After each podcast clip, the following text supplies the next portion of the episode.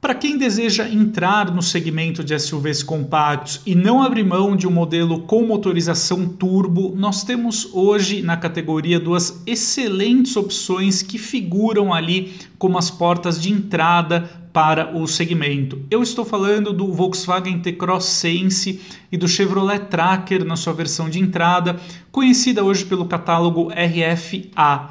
Bom, o Volkswagen T-Cross Sense ele gravita em torno de 115 mil reais, enquanto o Tracker alcança aí os 120 mil, né?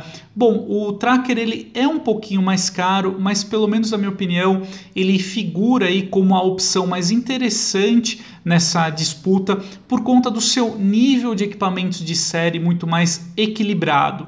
No modelo da Chevrolet, a gente tem itens como a central multimídia, câmera de ré, sistema de chave presencial, piloto automático, entre outros itens. Né? O T-Cross Sense, por sua vez, ele tem um valor é, de entrada ali mais acessível, porém o modelo não conta com central multimídia, não traz sequer ali o tampão do porta-malas, né? Então é um modelo que você terá que gastar muito com acessórios para deixá-lo aí minimamente equipado, né, com os itens essenciais em termos de conforto e conectividade.